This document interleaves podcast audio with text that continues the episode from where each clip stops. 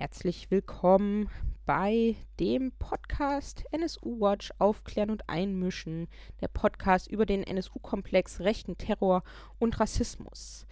Das ist heute eine besondere Folge, nämlich die erste Folge von einem größeren Projekt, was wir planen. Wir wollen nämlich den NSU-Komplex und die Geschichte des rechten Terrors in Deutschland nach 1945 mal ganz ausführlich aufblättern und zwar sozusagen jahresweise. Das sind dann Folgen ohne Prozess, ohne ähm, andere Interviews. Da geht es nur um diese Jahre. Die äh, Folgen könnt ihr dann am Titel erkennen. Die werden immer die Jahreszahlen tragen und ähm, werden uns da immer wieder Folgen veröffentlichen und da einmal den NSU-Komplex sozusagen und die Geschichte des rechten Terrors komplett aufblättern. Wir fangen heute an mit ähm, rechten Terror zwischen 45 und 1980. Ab dann wird es einzelne ähm, Jahresfolgen geben. Ihr seht schon, das ganz äh, große Bild wollen wir hier mal versuchen aufzublättern und die ersten Jahre oder Jahrzehnte nach 45 aber ein bisschen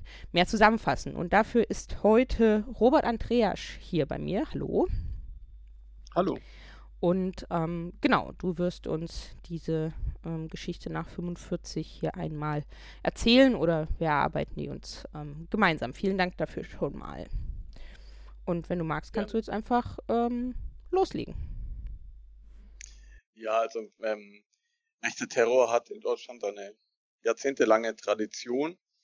Mein Startpunkt für die Erzählung ist willkürlich gewählt. Ähm, aber ich habe jetzt mal das Jahr 1945 ausgewählt als Startpunkt der Erzählung, auch um ein bisschen deutlich zu machen, aus welcher ideologisch-historischen Konstellation kommt denn die Idee her, dass die extreme Rechte, dass die Neonazi-Szene gerade durch terroristische Anschläge, durch Morde, durch planmäßige Bewaffnung quasi erfolgreich sein will. Wenn wir zurückgehen ins Jahr 1945, ähm, die militärische Kapitulation der Wehrmacht ist nahe und der NSDAP fällt ein, dass da 1935 schon ein SS-Hauptsturmführer Arthur Erhard aus Coburg so ein äh, Heftchen verfasst hat, Wehrwolf Winke für Jagdeinheiten. Noch heute ist es ein äh, Bestseller bei Online-Händlern wie in der Neonazi-Szene.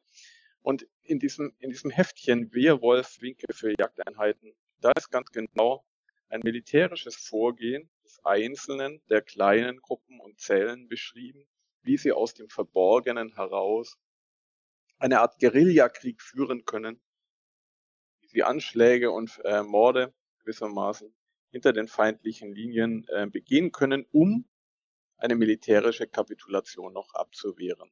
Also das wird natürlich 1945 total äh, wichtig.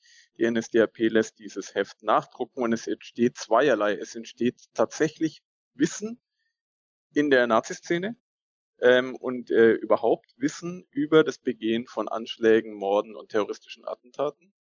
Und zum anderen entsteht ein Mythos, nämlich gerade, dass es auf Einzelne, dass es auf kleine Gruppen ankomme, dass sie durch völlig exzessive, brutale Gewalt, völlige Menschenverachtung äh, und eben durch terroristische Anschläge so die Situation der politischen Niederlage oder die Situation allgemeiner Niederlage drehen können. Das motiviert ab diesem Zeitpunkt, also das befeuert ab diesem Zeitpunkt die Nazi-Szene in Deutschland. Und da ist auch dieser Begriff des Wehrwolfs, der umherstreift und Angst und Schrecken verbreitet, zum ersten Mal äh, findet schon Verwendung. Ähm, Wehrwolf in diesem Heftchen ohne H geschrieben. Im Ursprung kommt dieses Wort auch aus einem Nazi-Buch, aus dem Roman Der Wehrwolf von Hermann Löhns. Das war in der Hitlerjugend Pflichtbuch ähm, und das ist auch kein Zufall, denn da äh, ging es um die Abwehr von Fremden, sogenannten Fremden im Dreißigjährigen Krieg, eben auch schon durch militante Mittel. Also mit der Einführung dieses Wortes in den Wortschatz der, der kämpfenden Nazis gewissermaßen, ist von da an auch schon verbunden, dass man damit Feinde und Fremde bekämpft mit militanten, mit terroristischen Mitteln. Arthur Erhard hat sein Heft übrigens nicht 1945 sein lassen, sondern 1970, da war er dann Herausgeber der bekannten Neonazi-Zeitung Nation und Europa, einfach nochmal nachgedruckt. Und es blieb eben nicht bei der Theorie, genau diese, diese Ideologie des bewaffneten Kampfes der einzelnen, der kleinen Zellen, der Netzwerke wurde ab da in der Bundesrepublik, ähm, in Westdeutschland zumindest, zum Teil auch äh, in Ostdeutschland umgesetzt von neonazistischen Gruppen. Also 1945 beispielsweise im oberbayerischen Penzberg, die Kapitulation ist nahe und äh, einzelne Demokratinnen, Demokraten, Antifaschistinnen Antifaschisten übernehmen wieder die Macht gegen den NS-Bürgermeister dort und es kommt das sogenannte Wehrwolf ähm, äh, Werferregiment ähm, der, äh, der SS, die sogenannte Wehrwolf-Kompanie, äh, und sie erschießt wegen Hoch- und Landesverrat und Zersetzung der Wehrkraft 16 der beteiligten Antifaschistinnen und Demokratinnen, verteilen auch einen Zettel des Wehrwolfs Oberbayern, der genau mit einem vernichtenden Haberfeldtreiben, also mit brutaler Gewalt, all denen droht, mit Rache all denen droht, die sich der nationalsozialistischen Idee hier praktisch in den Weg stellen. Also das ist der Beginn, nur mal um, um, die, um diese Ausgangsbasis zu haben. Und man findet Beispiele dieser terroristischen Tradition in Deutschland einfach in fast jedem Jahr. Bekannt wurde unter anderem der äh, 1950 in Frankfurt, glaube ich, ja, in Frankfurt gegründete Bund, ähm, Bund Deutscher Jugend, BDJ, eine antikommunistische Organisation, bündisch, ähm, auf Jugendarbeit setzend im Vordergrund, aber im Hintergrund gab es da eine äh, eigene Einheit, den sogenannten technischen Dienst, ähm, durchaus auch äh, finanziert durch amerikanische äh, Gelder in dem Zeitpunkt in strikt antikommunistischer Absicht. Offiziere der Wehrmacht und der Waffen-SS halfen aus und es ging drum, auf der einen Seite trat man mit den Jugendlichen quasi strafbündisch in die Öffentlichkeit, aber hinter den Kulissen ging es drum, eben auch in der Art des Partisanen- und Partisanenkriegs geschulte äh, Leute zu haben und auch äh, waffentechnische Schulungen zu haben, Kommunikationsschulungen zu haben, Treibstoffvorräte anzulegen. Ähm, damit sollte eben gegen Linke vorgegangen werden, ähm, über die auch Listen, Informationen gesammelt wurden. Wir sehen an den zwei Beispielen schon, ähm, die Nazi-Szene hat unterschiedlich gegen unterschiedliche äh, Menschen agiert und sie hat äh, verschiedene politische Kampagnen wahlweise mit terroristischen Mitteln begleitet oder zu begleiten versucht, also bis hin zu para paramilitärischen Mitteln in dem Fall. Dieser kleine Krieg der Zurückgebliebenen, der aus dem Untergrund stammenden, der soll nicht nach dem Konzept militärischer Stärke geführt werden, also wie Tausende von Mann unter Waffen bringen, sondern der soll gerade entgrenzt noch brutaler gegen Teile der eigenen Bevölkerung geführt werden. Also nicht gegen fremde Macht, die von außen ans Land ran drückt militärisch, sondern gegen Teile der eigenen Bevölkerung. Das ist ja auch das, was wir bis hin zum NSU sehen. Teile der Bevölkerung werden äh, als Feinde angesehen ähm, und werden aus dem Verborgenen raus angegriffen. Dieser ähm, und technische Jugend fliegt auf ähm, wird 1953, ähm, Bund Deutscher Jugend wird 1953 verboten äh, und ähm, weitere terroristische Attentate der rechten Szene gibt es dann vor allem zu Beginn der 60er Jahre, ähm, könnte man sagen, ähm, mit den nach Südtirol gehenden deutschen Rechtsextremisten, die dort sich an militanten Bombenkampagnen beteiligen. Was sehr selten ähm, thematisiert wird, ist, dass es auch Angriffe gegen die Entnazifizierung Deutschlands gegeben hat. Ähm, es hat äh, verschiedene Bombenanschläge, insbesondere in Baden-Württemberg und in Bayern, in Nürnberg gleich zweimal gegen die Spruchkammern gegeben, in denen Juristinnen und Juristen, aber auch Bürgerinnen und Bürger, Antifaschistinnen und Antifaschisten so irgendwie versucht haben, ähm, Nazitäter zur Rechenschaft zu ziehen. Das hat ja aus vielerlei Gründen nicht so gut geklappt. Und die terroristische Bedrohung, Bombenanschläge auf diese Einrichtungen, Mordanschläge auf die äh, dafür zuständigen Richter, ähm, haben sicher zu diesem ja, äh, sehr begrenzten Erfolg der äh, Spruchkammern bei, also geführt.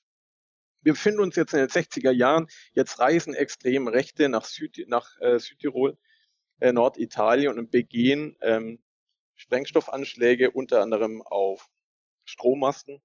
Ähm, und äh, sie meinen damit, äh, die, das, die öffentliche Aufmerksamkeit auf die Südtirol-Problematik lenken zu können. Das wäre so quasi ein kommunikativer Effekt des Terrors. Das wird auch oft so ähm, definitorisch gesehen, also dass äh, Terror nicht nur die direkt Betroffenen erreicht, sondern eben tatsächlich Angst und Schrecken in großen Teilen der Bevölkerung erzeugen soll oder auf ein politisches Thema hinweisen.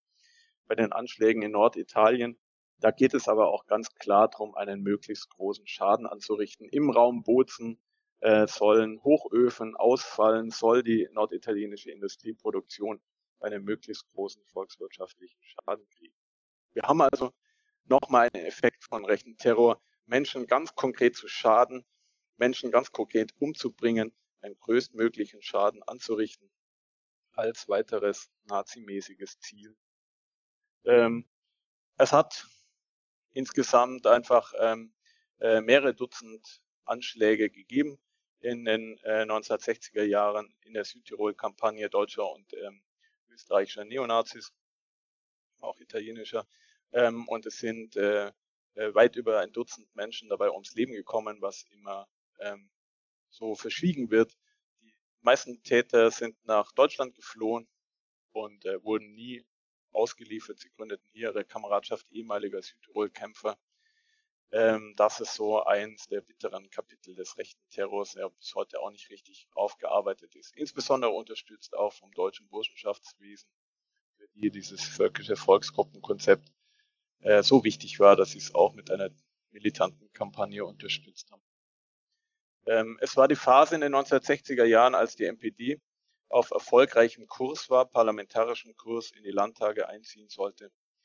Äh, dann knapp 1969 äh, beim auf, auf dem Weg in den Einzug in den Bundestag äh, scheiterte.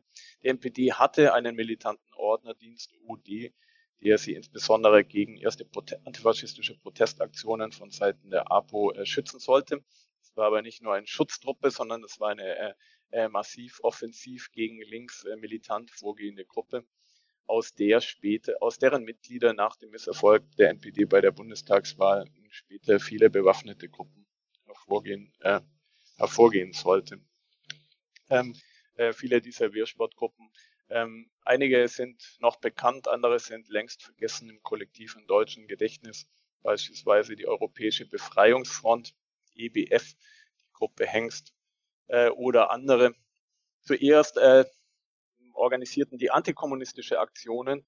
Äh, sie planten ebenfalls Ansch äh, Anschläge auf äh, Strommasten in Deutschland, um ein Treffen von Willy Brandt mit DDR-Ministerpräsident Willy Stoff äh, zu stören.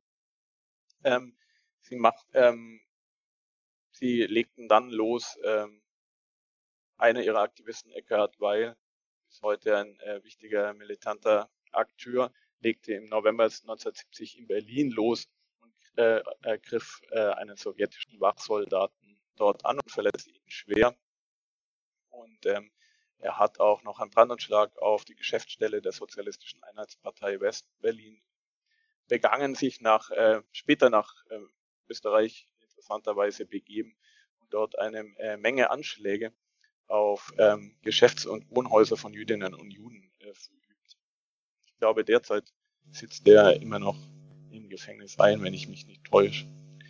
Ähm, es gab äh, Gruppen in Nordrhein-Westfalen, die ebenfalls antikommunistische Aktionen geplant haben. Und es gab die nationalsozialistische Kampfgruppe Großdeutschland, die erhebliche Waffen, Sprengstoff etc. Äh, beschaffte.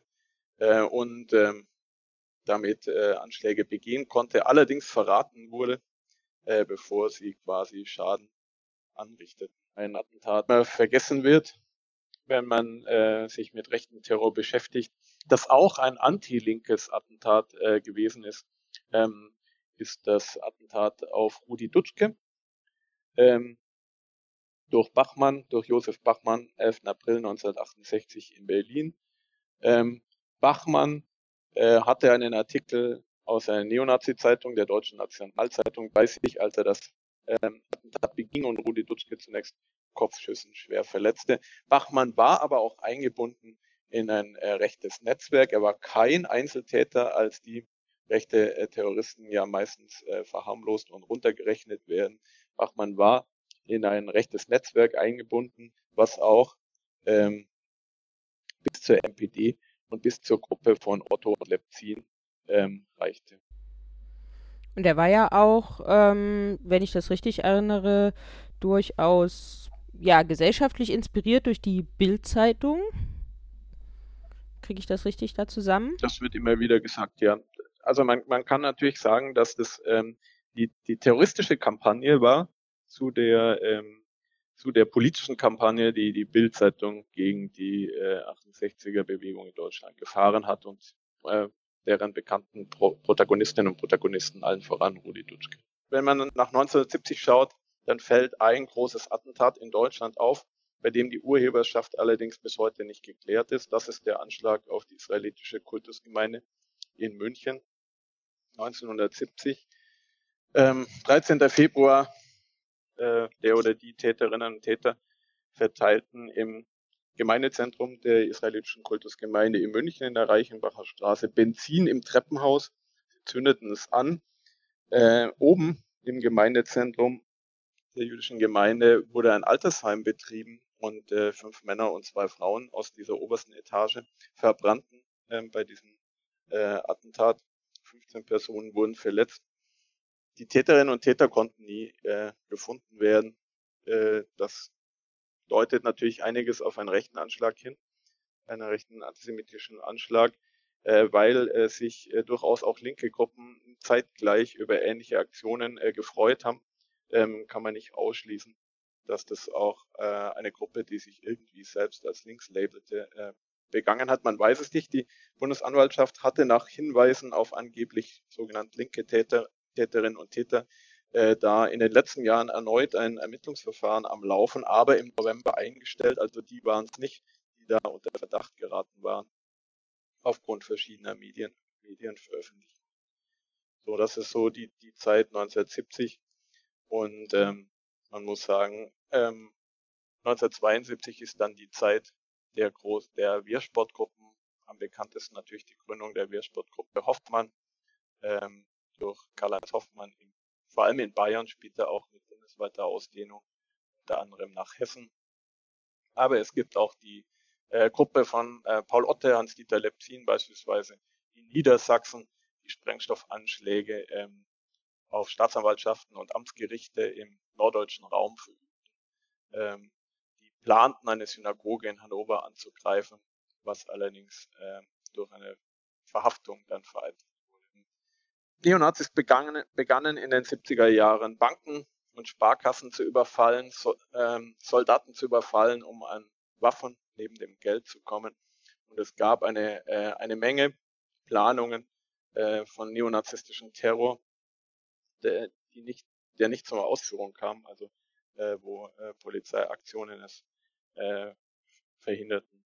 Also Beispielsweise äh, sollte mal äh, die KZ-Gedenkstätte in Bergen-Belsen zerstört werden und beispielsweise sollte der Hitler-Stellvertreter Rudolf Hess aus dem Militärgefängnis in Berlin-Spandau ähm, militant befreit werden. Ähm, dazu ist es nicht gekommen. Aber ähm, Aktivisten der Wehrsportgruppe Hoffmann schlugen blutigst los. Zuerst war es Dieter Eplen, der 1976 ein Attentat auf den Radiosender American Forces Network verübte in München. Und äh, dann, das ist ja äh, zumindest noch in München im kollektiven Gedächtnis, es Gundolf Köhler, äh, der mit der Bombe am Oktoberfest aufkreuzte am 26. September 1980, als diese Bombe am Ausgang detonierte. Ähm, starben äh, zwölf Menschen und der Attentäter selbst, über 200, wurden schwer verletzt. Äh, der schlimmste Anschlag von rechts ähm, äh, in der Bundesrepublik Bombenanschlag und ähm, bei weitem nicht, nicht der einzige. Es hat die Aktionen dann bis 1980 noch von den deutschen Aktionsgruppen gegeben. Aber also wir sehen, dieser innere Krieg wurde, wenn man das überhaupt so werten kann, äußerst brutal geführt. Die Themen waren unterschiedlicher Art, vom Antikommunismus und gegen Linke gerichtete ähm, verlegte, äh, verlegte sich Terrorist, rechtsterroristische Gruppen beispielsweise auf amerikanische Soldaten, also auch auf die, die sie für die angeblich fehlende Souveränität der Bundesrepublik oder für die Besetzung des Landes ähm, verantwortlich machen. Und dann wurde es auch antisemitisch. Dann äh, geriet immer mehr ein migrantischer oder jüdischer Teil der Bevölkerung ins Visier der terroristischen Kampagne. Also so kann man, so kann man sagen, war das, äh, ja, war die, war die Entwicklung des äh, Rechtsterrors in Deutschland vor 19 oder bis 19. Das heißt, es hat eigentlich dann nie ähm, eine Pause gegeben nach 45. Es wird ja dann doch so dargestellt, dass es verschiedenste ähm, zwar Anschläge gab, aber dass im Grunde es Pausen gab, aber je näher man hinguckt, desto weniger lässt sich dieses Bild ja eigentlich äh, aufrechterhalten.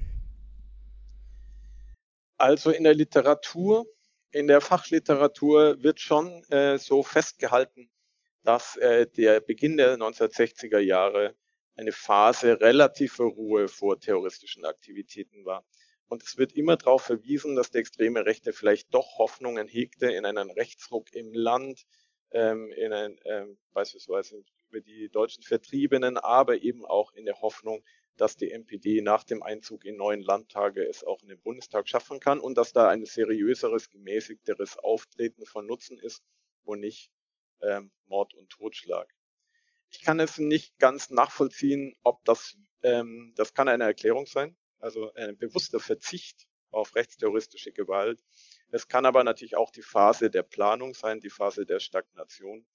Ähm, und wir sehen ja, dass es, dass es nicht so unterschiedliche ähm, Charaktere und Personen waren, die sich wahlweise für einen politischen oder für einen terroristischen Weg entschieden haben. Bis zum heutigen Tag ist ja schon so, dass sehr viele, die terroristisch aktiv werden, der rechten Szene längst vorher bekannt sind, quasi gewissermaßen parallel einem politisch legalistisch öffentlichen Kurs fahren, wenn du beispielsweise an die jetzt auf zuletzt verurteilte äh, Gruppe Freital denkst.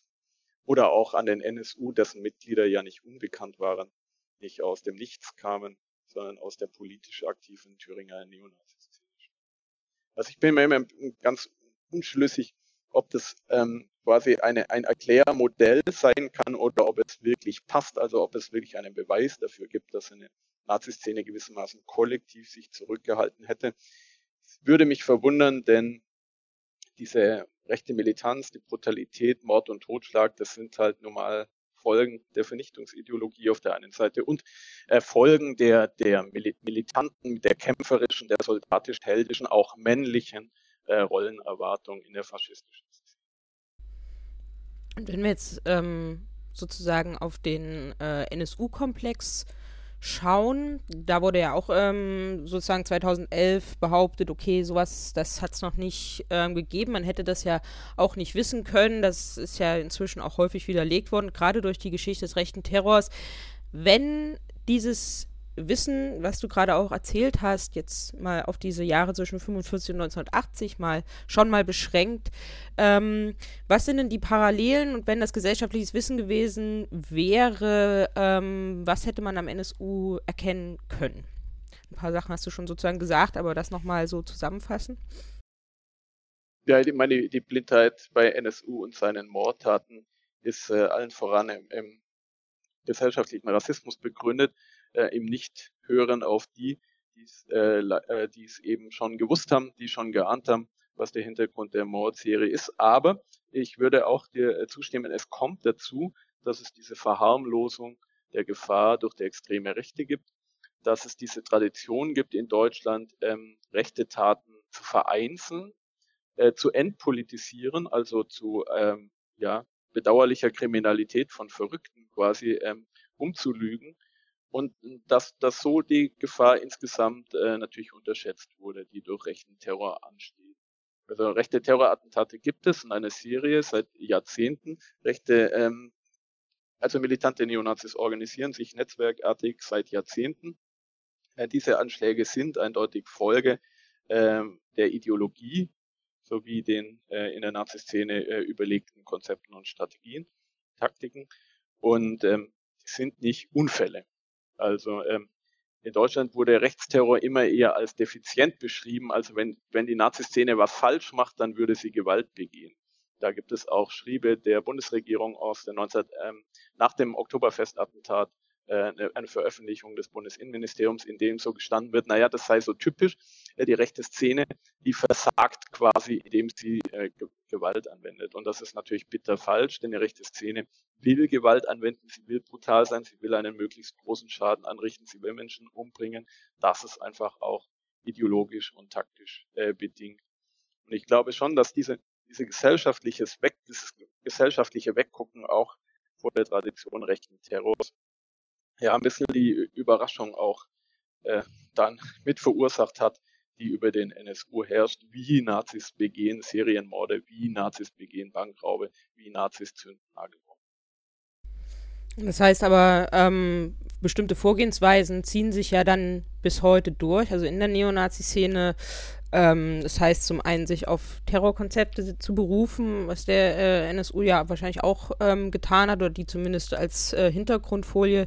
Ähm, dann die Überfälle von Banken, die dann ja entsprechend auch nichts Neues ähm, beim NSU waren und eben natürlich die ähm, Opferauswahl, die ideologisch begründet ist. Und ähm, ja, wenn man sozusagen rechten Terror als Wissen vor sich hat, dann hätte man das auch ähm, ja erkennen können, dass sozusagen die These. Ja, ich muss sagen, die Vorgehensweisen sind auch bekannt und analysiert gewesen zum Teil, aber ähm, ähm, es ist eben diese, es, es wurde einfach zu bedauerlichen Einzelfällen heruntergegradet und, und man muss sagen, ähm, selbst Menschen, die sich mit terroristischen Konzepten und Traditionen beschäftigt haben, haben die Neonazi-Szene noch unterschätzt einfach. Ähm, so von wegen, ach, äh, über 13 Jahre abtauchen schwierig, äh, angesichts auch der Durchsetzung der Nazi-Szene mit V-Leuten. Ich finde einfach eine Unterschätzung, dass die Nazi-Szene sowas ähm, durchhält, einen ähm, bewaffneten Untergrund unterhält und dass äh, äh, staatliche Stellen mitnichten, ihm ein, äh, ständig einen Strich durch die Rechnung machen. Also ähm, es ist einfach, es ist einfach sehr viel vergessen worden in ähm, an den Attent, äh, an Attentaten.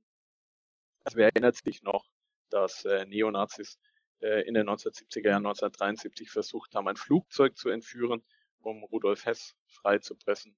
Wer erinnert sich noch an den Überfall auf die äh, Theaterkasse des Kieler Opernhaus durch Neonazis? Ähm, also es sind einfach sehr, sehr viele ähm, Aktionen in Vergessenheit geraten und die, die, die noch in kollektiven Gedächtnis sind, die werden so immer ein bisschen als bedauerliche Einzelfälle gelesen. Aber ähm, lässt sich sozusagen im Nachhinein auch noch was über ja eine gesellschaftliche Stimmung, die vielleicht den rechten Terror auch ein Stück weit äh, gestützt hat, sagen und über das äh, Handeln der Behörden? Also es gibt, es gibt immer an zwei Stellen diese nochmalige Radikalisierung. Wenn wir jetzt sagen, okay, terroristische Kampagne ist eine nochmalige Radikalisierung der eh schon meistens militant und äh, äh, bedrohlichen äh, politischen Kampagnen. Äh, wenn wir sagen, also terroristische Kampagnen als nochmalige Radikalisierung, dann immer dann, wenn sie wie beim Werwolf, Winke für Jagdeinheiten, wenn äh, die Nazi-Szene äh, meint, äh, eine äh, Situation politischer Niederlage durch besondere Brutalität, durch besonderen Einsatz, durch besonders kriegerisch-soldatisches äh, umzusetzen. Das ist der eine Moment. Leider ähm, kommt es zu dieser terroristischen Kampagne auch im anderen Moment immer dann, wenn eine Nazi-Szene Rückenwind verspüren scheint oder auch tatsächlich verspüren darf, wenn eine Nazi-Szene weiß, ähm, eine ähm, Gesellschaft hat sich insgesamt radikalisiert. Sie können jetzt diejenigen sein, die noch eine Schippe drauflegen. Jetzt kann es auf ähm, Zustimmung stoßen. Und ähm, zuletzt beim in den terroristischen Konzepten des NSU war es ja der der, äh, der Plan, also der, der konzeptuelle Plan äh, der Neonazi-Szene, äh, einen geschwächten Staat zu haben und gleichzeitig durch Anschläge, in dem Fall in, äh, auf die auf Menschen migrantischer Community, ähm, quasi eine Gegenreaktion hervorzurufen und diesen Rassenkrieg, wie diese neonazistische Bürgerkriegsfantasie äh, oft von ihnen genannt wird, herbeizuführen. Also eine völlige Eskalation ähm, in der militant-militärischen Auseinandersetzung bei, ein, bei angesichts eines äh, Staats, der für schwach gehalten wird oder der, der auch parallel geschwächt werden muss, ähm, aber eben genau in einer Zeit, in der äh, darauf gesetzt wird, dass es, dass es zu Zustimmung kommt und dass sich mehr Menschen denn je an, an militant rechtsterroristischen Aktionen beteiligen. Also wo sie eben nicht die Einzelnen bleiben, die aus dem Untergrund versuchen, das Ruder rumzureißen, sondern wo dann sich sehr viele Menschen einer solchen Kampagne anschließen. Also leider gibt es quasi eine, im neonazistischen Verständnis, ähm, also quasi als Startschuss für eine terroristische Kampagne beide Gefühle, das Gefühl der drohenden Niederlage genauso wie das Gefühl der massenhaften Unterstützung. Und wenn wir nochmal auf das Behördenhandeln zwischen 45 und 1980 gucken, du hast schon gesagt, einige äh, Anschläge wurden durchaus ähm, von der Polizei verhindert oder sind verraten worden. Ähm, ja, was lässt sich noch oder lässt sich noch was ähm, zum Behördenhandeln auch der Geheimdienste, die wir ja nicht außen vor lassen wollen aus dem ganzen ähm, Komplex, dazu noch was sagen? Ja, also es gibt schon äh, viele Parallelen. Ähm, die auffälligste Parallele ist ja ähm, tatsächlich die Gruppe von Lepzin und Otte in Niedersachsen. Denn Hans-Dieter Lepzin, also immerhin der Anführer einer rechtsterroristischen Gruppe, die auch Anschläge begangen hat, hat äh, für den niedersächsischen Verfassungsschutz und wenn ich es richtig weiß, auch für das Ministerium für Staatssicherheit gespitzelt. Ähm, also V-Leute haben in dem Fall nicht zur Sicherheit beigetragen, sondern ähm, sich an terroristischen Kampagnen mitbeteiligt. Eine bittere Parallele. Ähm, wir kennen es von Tino Brandt, der ähm, an der Militarisierung, an der Zellenbildungsdiskussion am Schießtraining Münchner Nazis, später auch beim Thüringer Heimatschutz führend beteiligt war und an, am Mitwirken vieler anderer V-Leute der Inlandsgeheimdienste in terroristischen Netzwerken, nicht zuletzt rund um den NSU. Es gibt eine andere Parallele, ich habe noch gar nichts erzählt, aus dem Jahr 1980 vom, von einem Mordanschlag auf äh, Shlomo Levin und Frieda Pöschke in Erlangen. Äh, hier ist eine andere Parallele. Äh, ich, ähm, der Vorsitzende, also der, der Rabbi der jüdischen Gemeinde Nürnberg, Shlomo Levin, der sich äh, viele Jahre gegen die Wehrsportgruppe Hoffmann antifaschistisch engagiert hat, der wurde hier mit seiner ähm, Lebensgefährtin erschossen. Und äh, obwohl äh, zahlreiche äh, kriminalistische Dinge am Tatort auf einen neonazistischen Hintergrund hinwiesen und obwohl natürlich die Opferauswahl insbesondere schon von Anfang an an ein neonazistisches Attentat denken lässt, hat die Polizei wochenlang, also monatelang in der jüdischen Gemeinde Erlangen-Nürnberg ermitteln, weil sie äh, irgendwelche angeblichen oder vorgeblichen Hinweise auf mafiöse Aktivitäten ähm, da gehabt haben. Also eine ganz bittere Parallele in der ähm, im, in den also katastrophalen, vorbelasteten, also Ressentiment belasteten ähm, Ermittlungshypothesen, wie wir sie später in rassistischer ähm, Variante dann auch äh, bei den Toten durch die NSU-Attentate ähm, sehen.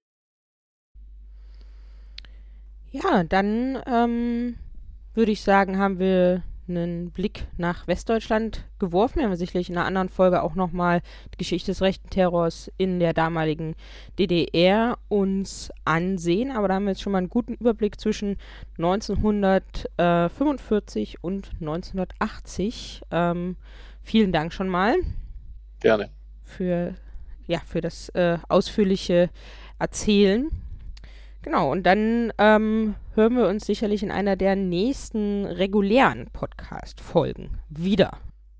Das war die Geschichte des rechten Terrors nach 45 und bis 1980 in Westdeutschland. Ein ähm, etwas schnellerer Durchblick, eine Art Zusammenfassung sozusagen und die anschließenden Jahre werden wir dann einzeln betrachten. Es wird sicherlich nochmal so eine Zusammenfassung für Ostdeutschland geben und die nächste Folge oder eine der nächsten Folgen wird sich dann mit dem Jahr 1980 beschäftigen und von dort an geht es eben weiter. Einige Fälle aus dem Jahr 1980 sind schon genannt worden und die werden wir dann auch ähm, ja, gründlicher sozusagen, ausführlicher betrachten und dann auch nicht mehr in ähm, dieser Form, sondern dann auch mit, ähm, so ist der Plan, Interviews mit Initiativen, ähm, Betroffenen, Menschen, die sich damit auseinandersetzen. Das schauen wir mal. Das ist jedenfalls der grobe Plan für die zukünftigen Sonderfolgen, die ihr, wie gesagt, an den Jahreszahlen im Titel ab jetzt erkennen werdet. Und wir hören uns aber das nächste Mal wieder mit einer regulären Folge von NSU Watch Aufklären und Einmischen, der Podcast über den NSU-Komplex, rechten Terror und Rassismus und dann eben auch wieder zum aktuell laufenden NSU-Prozess und zu mehr. Bis dahin.